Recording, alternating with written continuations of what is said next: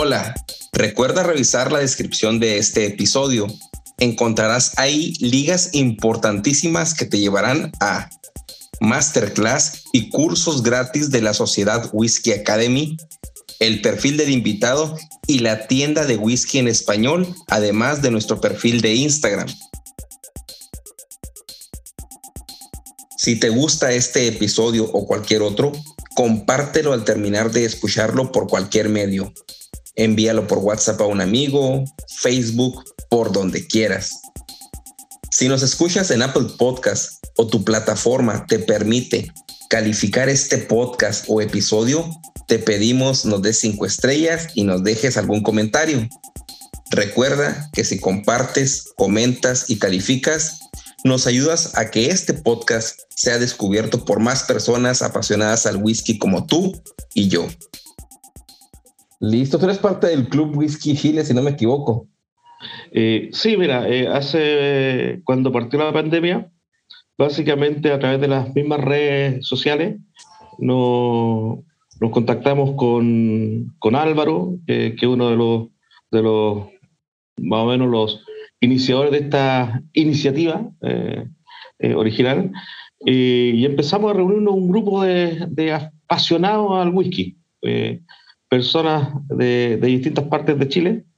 Eh, tuvimos una reunión y tratamos de darle forma a esto de Whisky Chile. Eh, cosa que todavía estamos en proceso, no, no, no, es nada formal, no hay nada, sino que es un grupo de amigos que a través de las redes sociales eh, compartimos, nos reímos un rato, hemos hecho catas virtuales y básicamente la idea es conocer y tratar de tener una pasión común eh, al parecer coincidimos con muchos, eh, y en eso Álvaro, que somos coleccionistas de cosas o apasionados por algunas cosas. Eh, en mi tema personal, llegué al whisky de muy, muy tarde, pero sí con una historia familiar muy marcada. Entonces, lamento no haber partido antes, pero... claro, a uno le puede siempre. Oye, no, pues para que ahorita te presentes y, pues nos digas quién eres, pues quiero darte la bienvenida a Crónicas de Whisky. ¿Qué onda, George? ¿Arrancas? ¿Arranco? Pues échale, mi querido. Ah, somos, somos bourboneros, un par de idiotas con mucha sed de tomar bourbon. Para las personas que no me conocen, me llamo Daniel Navarro, me pueden decir Dani estábamos en nuestros primeros pasos, cuando empezábamos a comprar nuestras primeras botellas, que no conocíamos mucho incluso las diferencias. Soy Roberto Ledesma de Argentina, soy parte de Crónicas y tengo para ustedes la pregunta a los invitados. ¿Qué personaje andaba siempre encerrado con dos pistolas? Mi nombre es Álvaro Pino, eh, yo vivo acá en Santiago de Chile. Cuando el whisky escocés el próximo año, eh, digamos, destilerías con licencia, el próximo año cumple 200 años, en 1823. Mi nombre es Manuel Otero, soy de Puerto Rico, la isla del encanto, y por aquí... Eh, José Otero, de aquí de Puerto Rico también. Pues entonces se llevaba su, su botellita y ahí entonces se lo brindaba a la gente y ellos ahí les gustó tanto y tanto que después lo comercializaron. Hola, soy Miguel Cobos de México, parte de Crónicas, y en cada episodio tengo un dato curioso para todos ustedes. ¿Sabías que la primera destilería en Ayla en usar barriles ex bourbon fue?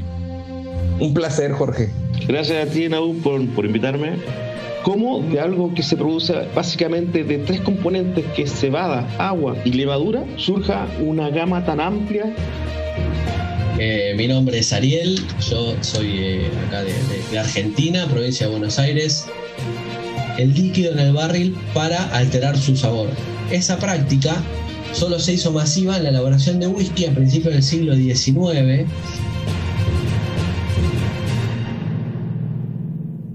Eh, Jorge, es un placer tenerte aquí y para platicarte un poquito de nuestros invitados y a nuestros whisky, escúchate, ¿qué se va a tratar este nuevo podcast? Eh, Crónicas de Whisky es un podcast donde en cada episodio se contará, realizará por parte de un invitado el invitado en este caso es el protagonista del episodio y él traerá a la mesa una anécdota, historia, narración, en resumen, un tema único y de libre elección. En este caso, Jorge, me da muchísimo gusto tenerte aquí. Tenía, creo que desde que a un año o más queriéndote hacer un live, al menos contigo en Instagram, y no podíamos, te decíamos, y no coincidíamos, y por fin se dio. Y para mí es un gustazo porque eres de los camaradas que desde siempre has estado ahí compartiendo, platicando, interactuando en grupos, y pues un, un, un placer, Jorge. Gracias a ti, Naú, por, por invitarme. Eh, la verdad es que sí, pues, hace harto tiempo que hemos tratado de coincidir, pero me tocaba en un principio viajar harto. Eh, eh, y, luego está también la familia que también absorbe un poquitito, eh, Pero por un poquitito bastante. Entonces hay que compatibilizar todas las cosas, viajar, trabajar, la familia, esta pasión. Y yo creo que días, como tú dijiste, se aunaron los astros y, y, podemos platicar de un tema que a mí me apasiona y básicamente nace, nace de la, de la extrañeza de, de, algunos amigos que desconocen el mundo del whisky. Acá en Chile Básicamente hay dos tipos de bebedores. Eh, están los bebedores de vino. Eh, Chile es un país eh, conocido internacionalmente por su producción de vino. Y también los bebedores de, pisco. El pisco es un destilado de vino bastante famoso, por lo menos en, Latinoamérica. entonces están esas dos, dos, dos ramas, los vineros y los pisqueros. Entonces el whisky es como, es como algo, y siempre nos ha acompañado en nuestra tradición, pero no somos bebedores de whisky. O sea, la, verdad es que Chile no es un país bebedor de whisky, ¿no? Siempre ha estado con nosotros, pero no somos bebedores. Es como en México, siempre ha estado el, el, mezcal o el tequila y, y, la producción de, o sea, también es un país cervecero, pero el whisky ha estado ahí, pero no es un país whiskero, es, es a lo que vamos. Exacto, exacto. Claro, acá también la cerveza nos acompaña, pero cuando tú te sientas con una persona y empiezas a hablar de, algún de alguna bebida alcohólica, eh, acá son amantes del vino, hacen giras, eh, al igual que del pisco, pero el whisky es como está. Entonces, invité a un amigo a, a, a conocer mi pasión. Entonces, cuando yo le empiezo a explicar los aromas que yo sentía, no me creyeron. Entonces, ¿cómo va a salir aroma o esa gama de aroma eh, de un alcohol? Eh, entonces, ahí viene la pregunta, oye, pero ¿cómo les explico y, qué química hay detrás de, esto, de esto que es tan natural?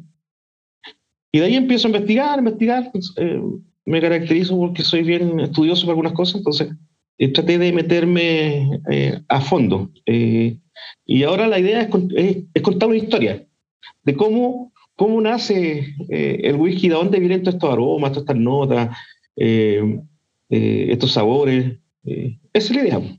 Ok. Ok, y eso es interesante porque, porque realmente pocos sabemos, bueno, no logramos comprender en todo su esplendor de dónde provienen los aromas y más si vienen desde, el destilado, porque pues sí, es muy común. ¿Es roble americano? No, pues sí, huele a vainilla. Sabemos, ¿no? Porque es bourbon o que, o, ya la destilería la tenemos focalizada, ya tenemos, no, pues si es un Ayla, va a tener ahumado porque es turba, pero eh, sí el comprender a fondo de dónde vienen estos aromas, sí es, bueno, yo nunca me he interesado tan a fondo como tú. Eh, no sé qué, qué, de dónde quieras partir para, para, para iniciar. A, no sé, dime. No sé, yo, yo, yo creo que... Yo porque desconozco el tema. Sí, no, no, yo creo que contando una historia, porque en, en, en, esta, en esta, esta investigación, este conocer, este buscar, me he dado cuenta de que efectivamente las distintas etapas del proceso de, de, nuestra vida eh, aparecen nuevas cosas y aparecen nuevos, nuevos, nuevos aromas, nuevos, nuevos, elementos químicos, componentes que le van dando un carácter específico al whisky. Por eso, por eso eh, eh, yo comentaba, deben haber unas 120 destilerías en Escocia, más o menos, ¿sí? y, y todas son distintas. O sea, todas tienen un carácter propio de la destilería eh, y una intensidad también de ese carácter. Entonces, eh, ¿cómo de, algo que se produce básicamente de tres componentes, que es cebada, agua y levadura, surja una gama tan amplia de caracteres, aromas, de perfiles de, de, whisky? Entonces, eso llama mucho la atención. ¿ya? Eh, hay que recordar que, que, tanto en la legislación escocesa como, como, como la americana, eh, tú no puedes agregar nada adicional al, al, al whisky. Entonces, eh, son estos tres productos. El grano, en el caso de, de, del whisky escocés, la cebada. en el americano está el maíz, el, el, centeno y otros granos. agua y levadura. Esos tres componentes eh, forman un universo de notas que, que, que, aparte de recordarnos un, aroma, un, sabor, eh, nos traen a la memoria cosas. Entonces, eh, eso es lo impresionante. En un, encontré un, documento en donde decía, parece magia, pero es ciencia. O sea, estas tres cosas detrás hay ciencia que vamos a ir descubriendo de repente. Pero, pero es, es, totalmente cierto, ¿no? Porque no, no sé, bueno, al menos yo no me meto a fondo para ver de dónde provienen los aromas. Eh, a ver en la botella y esperas a ver qué te da, qué detectas, la catas. Ahí están si te gusta, no te gusta. Pero lo que mencionan, no, es únicamente agua, es levadura y es cebada malteada y es todo lo que va a ser diferente. Ya le vas a agregar otros procesos dentro del proceso, ¿no? Que es la forma del alambique, que es eh, todo, todo, todo esto es un largo proceso que al finalmente llega un embotellado y es lo que tratan de dar las marcas, pues una característica o un producto con características únicas para que te agrade, ¿no? Y ahí es donde viene ya el entusiasta, porque pues a lo mejor los que tomamos, o en un inicio cuando empezamos esto, pues tomábamos el whisky tal cual y le poníamos mucha agua, hielos y era el, el que también te gustara, ¿no? Porque era una bebida que tenía que gustar, pero era más el, el estar en la plática en Navidad o en, no sé, en algún cumpleaños pero fuera de eso no había más que, oh, es un 12 años y, y, ya, ¿sabes cómo? Ese era nuestro bagaje en ese entonces y ahora que citas estas tres principales fuentes de, no fuentes, no, pero tres principales ingredientes que son agua, levadura y cebada, eh, que abren un panorama pues gigante, ¿no? No sé, este, qué ¿Cuáles son, por ejemplo, de tus este, destilerías eh, favoritas? Si tienen alguna diferencia entre una y otra para lograr un perfil que te, te guste más o, o, te sea más interesante que algunas otras. A mí, desde que conocí eh, los whiskies eh, con turba, los de Island, como que me enamoré de ellos la verdad es que Isla es, una, eh, eh, es, una, es un whisky que me llama mucho la atención. Me encanta eh, sentir el aroma y el sabor de la turba en, el whisky. Y, y, yo creo que ahí ese, ese, ese fue mi mayor interés de, de, de, seguir investigando. La, la, ¿Saber por qué? ¿Por qué en algunos casos, y sobre todo aquellos whisky que tienen altos ppm, la verdad es que, como dijo en algún momento, se lo escuché a, a, a Ian Sánchez, eh, huele a, huele a pudrición. entonces, putrefacto. Eh, entonces, pero es un putrefacto muy agradable. Eh, me, como que combina bastante conmigo. Hay, hay, y así, en la distinta gama de, de, de los whisky turbados y ahumados, eh, he encontrado en cada uno de ellos eh, características que me van gustando. Eh, a, qué, a, qué, le atribuyes estos grandes cambios entre expresión, en una expresión y otra? Ya, pues ya, ya, me dijiste ¿no? que vienen únicamente los tres ingredientes principales, pero ¿cuál, bueno, entre las expresiones que más te gustan, cuál qué, es esa característica que repunta siempre? La turba, pero entre las turbas, y me imagino que debes tener tus, no sé si te guste más Arbeck, la Freud, eh, o ya sea un, otro, otra turba más floral como, como Highland Park o más diferentona como Kill Homan, o tú que estás en el club de whisky Chile, yo veo que abren y abren botellas ahí. Sí. Acá hay una tienes, tienes para compartir aquí muchísimo. sí, sí, la verdad es que ahí eh, abren y abren botellas.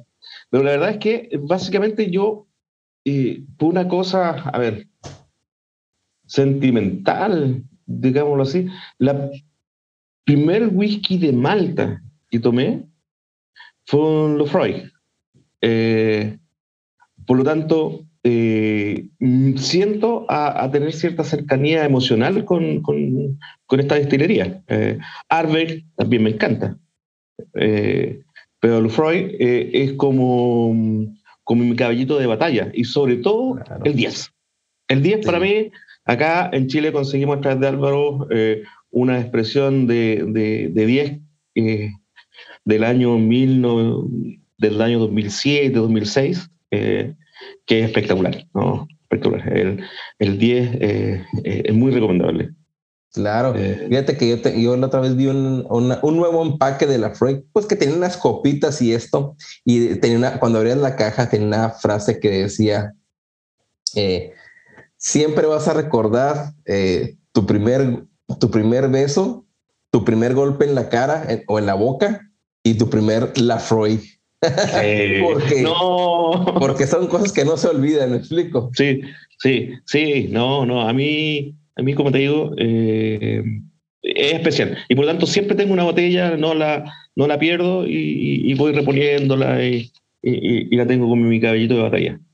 Independiente que también eh, la, la, eh, por ejemplo, Highland Park, que tiene también ese, esa tuba media, media floral, eh, eh a brezo. pesar de que aquí en Chile no hay brezo, pero me conseguí también brezo para saber a qué olía, porque tú sabes que tu memoria, y aquí juega cómo nosotros sentimos, tú tienes que conocer un aroma o recordar un aroma para poder conectar lo que estás oliendo con tu mente. Entonces, para poder saber lo que era el freso, me tuve que conseguir un freso para... Aquí en Chile hay. Eh, por lo tanto, eh, lo, lo, identifiqué inmediatamente. Entonces, eh, esa es la magia de, de, esto, que, por ejemplo, yo nunca había comido dátiles. ¿ya? y estuve en España y los desayunos en los hoteles llenos de dátiles. y, y creo que cuando tomé un, aquí lo estoy mirando, eh, era un... Ah, el Nomad, el Nomad, no sé si lo ubicas, Nomad. Eh, pasa y dátiles son por doquier, y todo lo que esté en, cherry, eh, madurado en cherry, el dátil y la pasa es lo primero que, que se siente. entonces, pero si no hubiese comido dátil, nunca hubiese relacionado esto. Entonces, sí, son como bayas, eh, ¿no? O sea, son diferentes granos, como tipo de forma de pasas que, que no, bueno, al menos, no, yo de donde soy es puro desierto, ¿te imaginas? Solamente hay este cactus o tipo de nopal de esos. No, no, no hay nada más que tierra, mezquite. Pues son, soy del norte y del norte desértico. Entonces, no, yo ahora entrando a este mundo tengo muy poco bagaje. Ahora de adulto, pues ya claro que pongo más atención en cosas de este tipo para poder percibir aromas y notas dentro del whisky. Oye, antes de continuar con el, con el, o seguir continuando con tu tema, tengo algo especial porque tú no sabes, pero tenemos una persona en Argentina, es el hombre de la pregunta, es Roberto, el varón del gin, y tiene una pregunta para ti, eh, mi querido Jorge, a ver, a ver si te la sabes. Y para todos nuestros whisky escuchas, de todos modos, ahí van a para ustedes, pero esta es para Jorge. Whisky escuchas, ¿están listos para la pregunta del episodio? Hola amigos de Chronicask, acá Roberto Ledesma con la pregunta para el invitado. Hoy vamos a ir a la casa Chivas, el famosísimo blend. Algunas botellas de Chivas traen un número, el 1801, es como una fecha, como si fuera una fecha. La pregunta es, ¿qué significa esa fecha? ¿Es la fecha de inauguración, la fecha de nacimiento de la casa? ¿Qué es? Mira, creo, me puedo equivocar, pero creo que es la fecha, porque los Chia Brothers eh, tenían una tienda en donde ellos eh, ofrecían distintos productos y entre ellos vino y, y productos de lujo. Y, y, creo que la fecha que sale ahí es de la apertura de la tienda, no de la, no de la, de la, de la formación okay. del, del, del, wiki, pero es de la tienda. Creo Vamos a no, ver si, si te suena la chicharra o te suena la campanita de Victoria. Vamos a escuchar qué nos dice Roberto. Bueno amigos, la respuesta es que el 1801 no es la fecha de inauguración de, o nacimiento de la marca, sino que en realidad esta fecha correspondía a la creación en Aberdeen de un comercio de vinos y, mercaderías ultramarinas. Eh, la marca Chivas Regal en realidad nace en 1909. Así que espero les haya interesado el dato y la pregunta. Eh, saludos a todos y sigan escuchando Crónicas. Oye, pues acertaste en la pregunta, Jorge. Esa, son de esos recuerdos que en, no sabes cuándo te van a salir, pero en el momento que te haces la pregunta, das en el clavo. Esos productos que te pueden hacer millonario, ¿eh? Oh, sí, bueno, también, mira, eh, eh, familiarmente eh, tengo una relación con Chivas. Eh, mi padre, desde que yo era pequeño, por alguna razón extraña, no, no te sabría decir por qué, pero siempre le regalaban Chivas Regal, eh, eh, el, el, 12 años. Eh, y la verdad es que era un regalo bastante en la época de los 80 en Chile. se vivía un periodo bastante especial y por lo tanto tener estas cosas que eran lujosas eran como extrañas. Entonces, mi padre no, no tomaba y por lo tanto las botellas se acumulaban. Okay. Y cuando, como acá decíamos, las vacas están flacas, es decir, cuando habían periodos sí, sí. Donde, donde, donde había cierta escasez monetaria, se vendían eh, y, y, se recibían recursos importantes. Entonces, como que Chivas Rica siempre estuvo al lado mío, era mi, mi, miraba, inclusive antes venían unos envases que eran metálicos eh, de, de Chivas. Me habría encantado guardar esas botellas hoy día. Eh, imagínate claro, una claro, botella del año 85, 86. No, olvídate, no. Qué, oh. qué, qué, buena historia, fíjate, qué buena historia. Oye, pues quiero hablar gracias a, a, a Roberto eh, Ledesma, el varón del Gin, que nos hace el favor de cada episodio tener una pregunta para, para ustedes, los escuchas y para el invitado. Y bueno, ¿por qué no sigues con, con los procesos de descubrir este, de dónde nacen esos aromas, esos notas que ahora nos vuelven locos. Ahora en esta etapa que tenemos de, de, de entusiastas del whisky, de que probamos una y otra, creo que esto es el punto clave por el cual compramos un whisky, para apreciar sus notas. Sí, bueno, eh, como te decía, vamos a partir de la base que el whisky está hecho de, de tres componentes. Eh, uno es el grano, en este caso no, nos vamos a repetir básicamente a lo que es el, el, el, el whisky escocés, el grano eh, de cebada malteada, eh, agua y levadura. ¿ya? Entonces, por una parte, el agua es súper importante. El agua nos acompaña durante todo el proceso del, del, del whisky. Eh, partimos con el agua en la germinación, que después la voy a explicar un poquito más, más en detalle. Y terminamos finalmente con el agua cuando se diluye eh, el whisky, inclusive lo servimos en nuestras copas y aplicamos un poquitito de agua en, una cata o aplicamos hielo. Nunca el agua está lejos del whisky. Eh, es, es, un acompañante eh, permanente. ¿ya? Entonces, ahí nace la importancia del agua, a pesar de que eh, los expertos dicen que básicamente lo que aporta el agua al whisky en términos de aroma, de sabor, es acerca de un 2%, eh, pero no acompaña en todo el proceso. Y aquí después lo vamos, a descubrir. Entonces, partimos por el grano. El grano de cebada, básicamente una semilla eh, que, está, en su casi un, un, un 80% de, de esta semilla es almidón, eh, ¿Y por qué es almidón? El almidón es un tipo de azúcar, es un polisacárido. Eh, pero la, ventaja de este almidón es que eh, en la naturaleza no hay nadie ninguna bacteria, ningún hongo, ningún hongo que naturalmente pueda de alguna forma destruir este almidón. Por lo tanto, este almidón es el que protege al germen, que es donde está el material genético, y que también después le sirve de alimento para empezar a, cuando empieza el proceso de germinación, a tirar la raicilla y empieza la división celular eh, y empieza a generar ya eh, lo que se llama eh, agospiro, que son estas, estas raicitas que le van saliendo al, al, al, a, la, a, la, semilla. Entonces, ahí está el almidón que finalmente se va a transformar en nuestro whisky a través de un proceso natural largo y que nosotros aceleramos. en la naturaleza esto sucede todos los días, en cada segundo, en cada momento está sucediendo lo que vamos a contar ahora. Eh, y la, la, diferencia está en que nosotros lo tomamos y lo aceleramos. Eh, eh, entonces, partimos con el grano. El grano es una semilla que está compuesta básicamente de tres partes, que, que es el germen, en donde está toda la información genética de, la, de esta semillita, y futura planta, en este caso de cebada.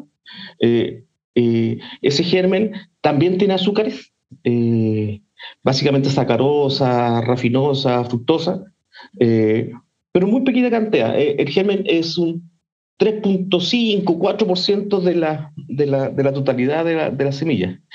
Y el endosperma es un 80%, y lo demás es lo que se llama pericarpio, que es una capa que, que protege a estas estructuras, que básicamente están hechas de lignina y sílice. Por lo tanto, por eso son duras y, y, finalmente hay que sacarlas del proceso. Entonces, entendiendo esto, ¿de dónde viene el whisky? Porque de ahí nace el whisky, de este almidón que se maltea es decir, entramos ya al proceso malteado. ¿Y qué el proceso malteado? Básicamente es engañar a la naturaleza. ¿Y cómo lo engañamos? Tomamos la semillita, aplicamos agua a cierta temperatura, y, ¿qué es lo que pasa ahí? Engañamos a la semilla e inducimos a la semilla a que genere esta estructura em, eh, y empiece a pensar de que es el momento de establecerse en el suelo. Entonces, Ahí estiramos, tiramos agua. Eh, ¿Y qué es lo que pasa aquí en forma, en forma química? La semilla va transformando este almidón que tiene eh, en, el endosperma, que es su materia para poder sobrevivir, lo va transformando en azúcares. Y aquí está la gracia. ¿Por qué transformamos en azúcares? Porque los azúcares después vienen dentro del proceso de fermentación.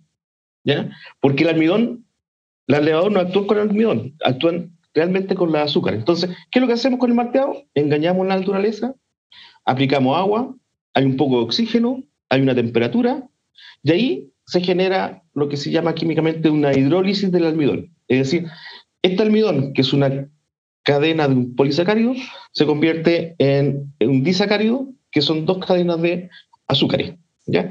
Y estas azúcares son súper atractivas para la levadura. Eh, luego, dentro de este proceso, eh, eh, empieza la germinación, eso puede durar, mm, dura, lo tenía anotado, tenía anotado, dura alrededor de 26 eh, a 48 horas, pero la semilla sigue germinando. Entonces, para parar este proceso, ¿qué es lo que se hace? Se toma esta, esta, esta, esta, esta, esta semilla malteada y se pasa a secadores. ¿ya? Que básicamente estos secadores de nombre Kiln son secadores de, de aire. Okay. Y aquí viene, y aquí viene aire eh, caliente. de aire caliente. Entonces, ¿cómo se genera el aire? Básicamente en Escocia no hay árboles. Entonces, para poder eh, calefaccionarse, estos niños en Escocia utilizaban turba. ¿ya?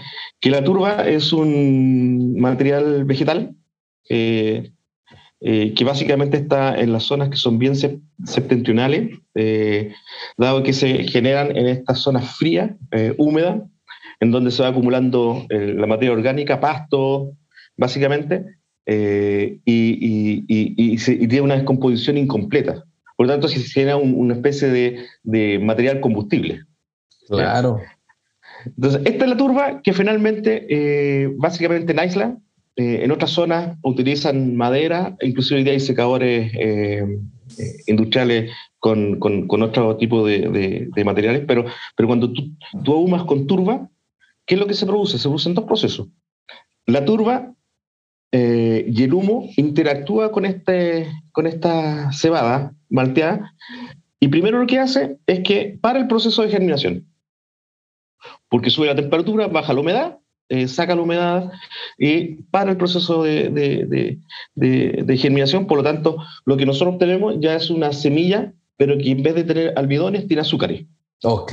Pero además de esos azúcares, producto de este humo, de este humo, se van generando algunos fenoles que vienen de la turba y se adosan perfectamente estos fenoles, que son las notas estas ahumadas, en mucho, eh, eh, en las proximidades de la costa, sobre todo en la isla, cuando uno toma un whisky eh, turbado, siente sabor a algas, salado. entonces, todos esos sabores son los que, y aromas son los que va aportando la turba en este proceso. Ahora, los fenoles es un compuesto químico eh, todo, estamos hablando aquí de, química orgánica, ¿eh? de esto, de estos cuando uno va al, colegio, a la universidad, hablando de los grupos CHO, CHO, o sea, carbono, hidrógeno, oxígeno. Todo esto es, química orgánica. Entonces, se van asociando estos, compuestos fenólicos que básicamente son guayalcohol, cresol, eugenol, eh, y que van dando ciertas características ya a esta malta. Por ejemplo, el eugenol es lo que, lo que da el olor a, frutos secos, la nuez, eh, la canela. Eh, también tenemos el guayalcohol. Que a ver, para que le anoten todos los que nos estén escuchando, pongan atención porque esto es importante.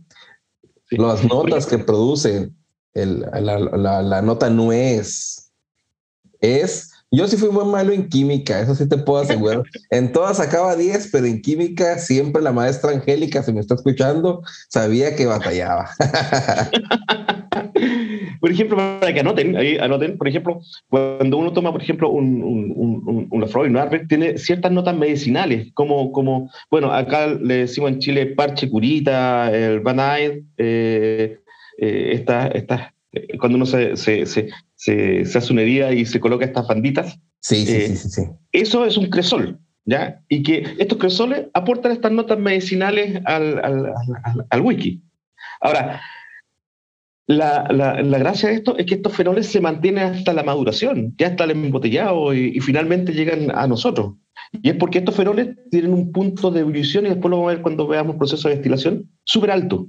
Por lo tanto, en todo el proceso no se van sino que se adosan firmemente al, al, alcohol, firmemente al etanol. Entonces, y, quedan, cuando se destila, eh, el destilado sale a cierta proporción de alcohol. Digámoslo de alguna forma, por ejemplo, sale a 70% de alcohol. ¿ya? Entonces, el, el, volumen total, un 70% es alcohol, en este caso etanol, y el otro 30% es agua. Y esta agua lleva todos estos compuestos. ¿ya? Eh, por eso no, se, no, no, no, desaparecen. ¿ya? Ok. Entonces, eh, se quedan adosados. Eh, entonces, estos compuestos fenólicos, resumiendo, tenemos guayalcohol, que, que le da un sabor medio a café, a tostado. todo este sabor a tostado lo entrega el guayalcohol. Están los cresoles, que entregan este, este aromas medicinales y, y, sabores medicinales. Está el eugenol, que es el olor a... El eugenol siempre se, se, se, mm, asocia al olor al clavo de olor. Al clavo a la canela, a las especias. Interesante. Sí. Entonces, ahí termina el proceso este, este que estamos hablando de, de, de, lo que es eh, la, el, el, malteado. Resumen, engaño a la naturaleza, aplico un poco de agua a la semilla, la engaño, le digo que empieza a germinar, paro la germinación y la paro a través de eh, un baño de aire caliente, que en este caso hemos ejemplarizado con una turba. ¿ya? Después viene el siguiente proceso, esta, esta, esta, estos, estos granos que, que están malteados, eh, entran en un proceso de molienda y maceración. Es decir, los tomo, los muelo, los muelo en un molinillo, eh, y luego los macero. Y macerar significa aplico agua caliente. ¿ya? Ahora, hay una, hay una, hay un, hay una relación en, en, en, en este, en esta molienda. Eh, porque si yo muelo mucho, si yo muelo mucho, me puede quedar harina. por lo tanto voy a perder las azúcares. Entonces yo necesito cierto grado de, de, esta, de, esta, de esta molienda. Entonces el, el, el, que es la consistencia de esta molienda, eh, se dice que un 20% es cáscara. Acuérdense que, acuérdense que la semilla está compuesta de una cáscara eh, y almidón y el germen. Entonces, esta cáscara sale. Entonces, se acepta dentro de este mailing eh, un 20% de, de, cáscara, un 70% de sémola o de corazón del, del, almidón en sí, del almidón, eh, que básicamente este almidón son azúcares, estas esta, esta, azúcares que ya, ya transformé, y hay un 10% de harina, básicamente un fino. Con esas proporciones eh, nos aseguramos de que en el siguiente proceso, que es la fermentación, eh, estén el total de azúcares que podemos obtener en el proceso.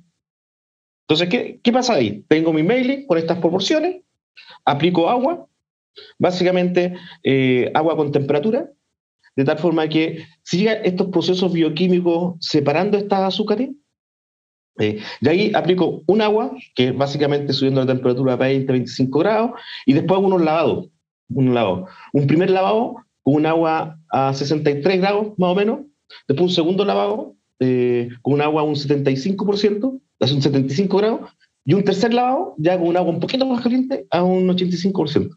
Todo este proceso me asegura de que tengo las azúcares listas para el siguiente proceso, que es fermentado. Aquí no hemos agregado nada, eh, eh, básicamente cambiamos la estructura de almidón a azúcares.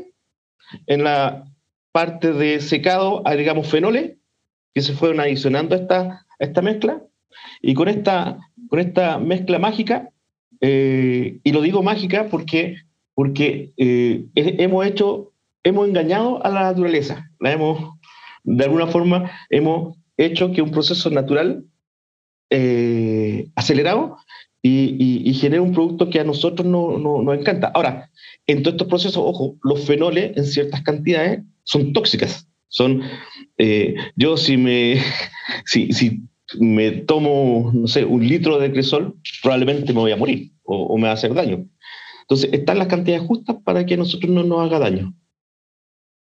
Y aquí viene uno de los procesos más interesantes químicamente eh, que podemos ver dentro del, dentro del proceso del whisky, que es la fermentación. Antes de la fermentación, siempre eh, el macerado se va a hacer y casi, casi siempre son tres, tres lavados eh, con el agua caliente incrementándose en cada uno de ellos. Es lo que entendí, ¿sí, verdad? Así es, así es.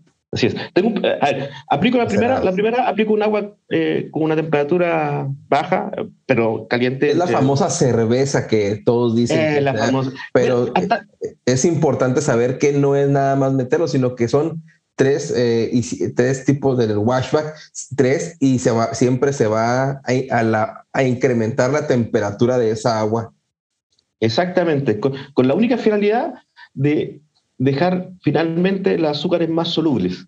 Entonces ahí hay, hay procesos bioquímicos que eh, me van haciendo que, que, que, estos almidones se van convirtiendo básicamente o desdoblando en azúcares más eh, apetecibles para las levaduras finalmente. Ok, ok. Eh, hasta este momento estamos haciendo un proceso que, es casi similar a hacer cerveza. Eh, no, no, no ha cambiado mucho lo que, lo que podría ser una cervecería normal. Eh, inclusive aquí en la etapa de fermentación seguimos haciendo cerveza. y la fermentación aquí, aquí está la parte más bonita, porque, porque aquí digamos el tercer ingrediente, dentro de todo hemos utilizado el grano, el agua, y aquí se mete la levadura. ¿ya? Que básicamente, eh, eh, como, como dato freak, eh, nosotros podríamos, como, como especie, como ser humano, tomar cualquier proceso o, tomar cualquier cosa que esté fermentada y no nos va a hacer daño. Podemos encontrar una, una, manzana que está en un proceso de fermentación y la podemos comer y no nos va a dañar. Una pera. Y así fuimos encontrando las distintas, los distintos licores cuando éramos cazadores recolectores. Entonces, eh, veamos una, una, manzana que está en su etapa de, de, de, pudrición y probablemente lo atacaron algunas levaduras, que son hongos. Eh, eh, fermentaron, la encontramos rica y no nos hizo mal. inclusive hay, hay ciertas, ciertas levaduras que también pertenecen al género de que, que usamos, que usamos en, la, en, la producción de whisky, la cerveza, que sirven para, para nuestro organismo, que son probióticos. Entonces, eh, todo, todo lo que venga de un proceso de fermentación no nos va a hacer daño. Ese, ese es como un dato. Un dato. Eh, y aquí viene la parte más simpática, en donde tenemos que convertir esta azúcares, básicamente eh, glucosa, en alcohol. Esta, esta, aquí viene la parte mágica. De aquí actúan las levaduras. Entonces, la acción de la levadura en, un ambiente anaeróbico producen el desdoblamiento de la molécula de, de, glucosa en etanol. Y ahí pasan varias cosas. Tengo la glucosa, eh, se inyecta eh, energía, esta glucosa se convierte en piruvato, que es una, que un, elemento, eh, se libera energía, este piruvato a través de ciertos procesos bioquímicos se convierte en, en un acetaldehído y finalmente a través de la liberación y, y, y oxigenación y de, de, llegamos finalmente al etanol. ¿ya? En todo este proceso eh, pasan muchas cosas. Eh, primero, se van generando eh, los congéneres. No sé si has escuchado hablar de los congéneres. Sí, sí, sí, es, claro que sí he escuchado hablar, pero tú, maestro, tú tienes que decirnos aquí con peras y manzanas qué son los congéneres. Básicamente los congéneres son sustancias distintas al alcohol que nosotros deseamos. ¿ya? Todo lo que es distinto al etanol se le, se le llama congénere. Ok. Eh, eh, y básicamente vienen de este proceso de la fermentación. Entonces, aquí teníamos azúcares, veníamos por una, por una línea en donde teníamos puros azúcares, agregamos un poquito de agua, agregamos la levadura y ya los azúcares se convirtió en alcohol y en otro elemento. Y en estos congéneres tenemos eh, lo que se llama el, el ¿ya? Eh, o alcoholes superiores. Eh, tenemos la acetona, acetaldehído, esteres, tanino, eh, aldehído. Después vamos a ver qué, qué, qué, qué, cada uno de estos, qué aporta cada uno de estos, de estos, elementos a, finalmente al whisky. Pero básicamente en esta etapa es donde se generan estos compuestos que nos van a acompañar hasta el final en, el whisky y que le dan su carácter. Eh, por eso, por eso eh, básicamente ahí eh, las destilerías juegan con el tiempo de fermentación. Eh, eh, pueden ser de menos de 50 horas, y hay fermentaciones largas sobre 75 horas. Entonces, ellos juegan con estos, con estos tiempos para tratar de darle un, un, un, perfil a su producto final. ¿ya? Entonces, aquí está dentro, dentro cuando hablamos que existían cerca de 120 destilerías en, en, en, Escocia y todas son distintas, todas tienen un carácter, tienen perfiles distintos. Y básicamente se, se basan en esto, en, en distintas técnicas eh, en, la etapa de fermentado, después en destilado y, y, y en la maduración. Eh, básicamente los congéneres son los responsables del perfil del wiki. Eh, Perfecto. Eh, ¿Qué más te puedo comentar? Por ejemplo, dentro de los, de los, de los aldehídos, que se produce, este, los aldehídos se producen en forma natural, siempre cuando se fermenta algo o hay algo, produce aldehído. Y, y, y la gracia de estos aldehídos es que en, cuando hay una concentración mayor de aldehídos dentro de un destilado, son lo que finalmente, cuando tomamos y al otro día amanecemos con resaca, es producto de los aldehídos. ¿ya? En, en el estómago, en, el hígado, hay una enzima que se llama eh, alcohol deshidrogenasa, que es la que eh, capta el, el etanol lo convierte en este en esta acetaldehído y al otro día amanecemos con este dolor de cabecita que aquí en Chile le llamamos caña. Andamos con la caña al otro día. sí, sí, acá es la cruda. Oye, pero eh, es interesante, ¿no? Todo, todo, como tú dices, todo se, se, da en el medio natural, pero acá lo que hacemos es acelerarlo, el proceso, y manipularlo hasta cierta forma para obtener eh, el espíritu que deseamos. Pero yo lo que me pongo a pensar, ¿no? ¿Cómo hemos ido, uh, no, no industrializando, sino sistematizando cada proceso para que nos dé un proceso limpio, aprovechar todo para finalmente obtener algo que tan puro, ¿no? Porque imagino que vamos a llegar a la etapa de cuando después de la segunda destilación se, se pues lo que ahorita vamos a platicar más de, más adelante, ¿no?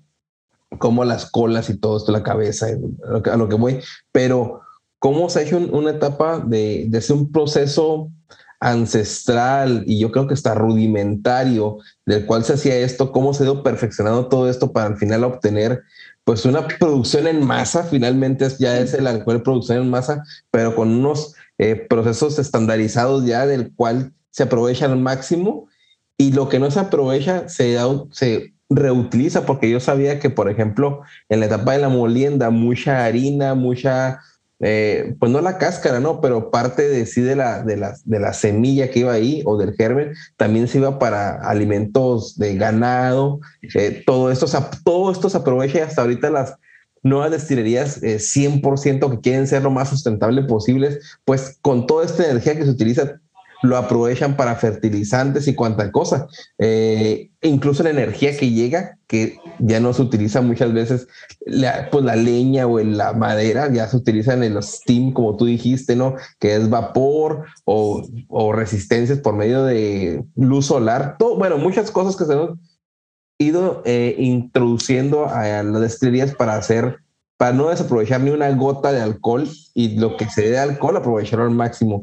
Pero no, pues te dejo que continúes con el tema que es No, está súper bien lo que, lo que dices, sí, efectivamente, acá nada se pierde. Eh, hoy día la tendencia de, de, esta, de, esta, de estos procesos circulares, en donde yo trato de aprovechar el 100% de todo lo que, lo que estoy eh, usando, eh, es la vía de ser sustentable. Básicamente lo que pretendemos es ser sustentables con el medio ambiente, eh, para perpetuarnos. Y recordemos que yo, me sorprende cuando eh, eh, leo, por ejemplo, no sé, tomo una botella de, de Dinston, no, de, de la Freud, de Lenflarclas, y tú ves que son destilerías que llevan 200 años, 250 años en el mercado.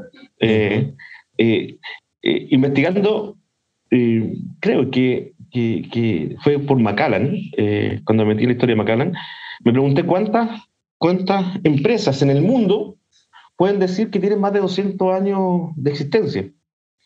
Y encontré el número. Tú hoy día buscando en Google tú encuentras todo. Entonces, claro. Eh, y ahí decía que existían 500 empresas en el mundo que pueden decir que son de más de 200 años. Entonces, eh, un número finitesimal de lo que de lo que son las empresas que hoy día existen. Entonces, claro. Eh, hay que ser realmente sustentable para decir, sabes que tengo yo 200 años en el mercado. Eh, eh, es increíble y llama la atención. algo que se me olvidó decir en la fermentación cuando hablé de la levadura, básicamente la, la y para que quede grabado, la, la, levadura que, que usamos se llama Saccharomycetes cerevisiae eh, que es la, la, la, obra más común que, que, hoy día utilizamos. ¿ya? Es, como un, eh, es como un dato. Y aquí viene otro dato freak. Eh, dentro de todo el proceso de la química que produce el whisky, leí en, su oportunidad que, que la estería Bruce Lai, en un momento, más o menos en el año 2003, eh, uno de los ejecutivos de, de, de, de Bruce eh, recibió un mail que venía desde una agencia eh, norteamericana, que era la, la, Agencia de Reducción de Amenazas de Estados Unidos, diciéndole que sus cámaras web dentro de la destilería no estaban funcionando. Entonces, le llamó la atención a este ejecutivo que se llama Mark Reiner, eh, entonces preguntó que por qué le interesaba que las cámaras web eh, estuviesen funcionando, eh, y más encima una agencia norteamericana. Y era porque la usaban, el proceso de, de, generación del whisky, del destilado, es lo más parecido a, a hacer armas de destrucción masiva. Esa, fue la, la, respuesta. Entonces, Esto apareció el año 2003 eh, en una noticia en, en, en, en, la BBC News. Entonces, eh, llama la atención. Puede que sea mentira o puede ser un, dato freak. Un dato curioso que Es un dato muy curioso. El episodio. Oye, genial. Y luego, aquí lo interesante, o sea, todo viene de, desde la levadura, ¿no? Sí. Cuando entra eh, en el proceso, que la levadura, como tú dijiste, ese ponerle agua caliente, agua caliente, es desdoblar todo ese material, esa materia prima, para que la levadura, que es, pues es un pequeño hongo, ¿no? Microscópico, no sé qué, no, no sé si es celular o ni celular o no sé. Este, pueda atacar eh, y pueda transformar ese almidón en azúcar, ¿no? Es, creo que, que no sé si me perdió, ¿no? Pero es donde entra la, la levadura. Y luego ya después viene la destilación. Sí. Eh, eh, llega la levadura, eh, está el azúcar, y ya descompusimos los almidones, se generó azúcar, y esa azúcar, que es lo que es glucosa, a través de un proceso que se llama glucólisis, se transforma finalmente en, en, en, etanol y en estos congéneres, que, que, son los otros elementos que se van formando dentro de, de, dentro de este proceso de fermentación. Y dentro de, lo, de, de, estos congéneres están los esteres, que son los que le dan el carácter aromático al, al, al, al destilado. Por ejemplo, hay, una, hay, un, hay un elemento, eh, probablemente los nombres se nos van a olvidar después, pero, pero básicamente eh, nombrarlo, por ejemplo, el, el hexazonato de etilo es lo que le da el aroma a, a piña, a manzana dulce eh, al, whisky. ¿Hexazonato de qué? Hexanoato de etilo. De etilo. ¿ya? El acetato de as, as, uh, iso, isoamilo, acetato de isoamilo son medios complicados estos nombres, pero, pero le da el sabor a, a, a banana. Eh, okay. Banana, plátano, eh, eh, eh, entonces, todos estos compuestos que son esteres son los que le dan finalmente los aromas al, al, al, al whisky. Eh, entonces, y hay otros compuestos. Por ejemplo, hay un compuesto que se llama eh, damascedona, damascenona, que le da las notas florales finalmente al whisky. El diacetilo es otro compuesto que también está, no, está, no es un ester, no es un aldehído, sino son otros compuestos que le da este sabor de repente a, a, a butter, eh, a mantequilla, a, al whisky. Entonces, todos estos aromas, sabores y perfiles se los va dando el proceso de, de, de, de, de fermentación.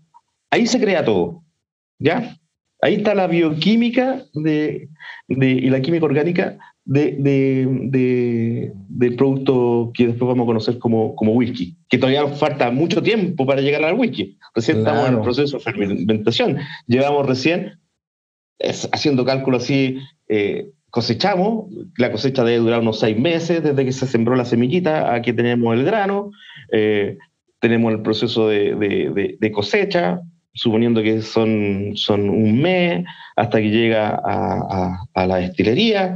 Eh, pasan eh, días en que hacemos todo el proceso de macerado, fermentación, suponiendo que llevamos dos meses en estos procesos y nos queda mucho tiempo todavía para disfrutar de un 12 años, de un 15 años, de un 21 años. Entonces, pero básicamente quis, quisiera recalcar que aquí en el proceso de fermentación es donde se producen todos los elementos que finalmente vamos a tener en, en, en nuestro whisky. Eh, y, y, de ahí pasamos ya a, a, a, la destilación. Es decir,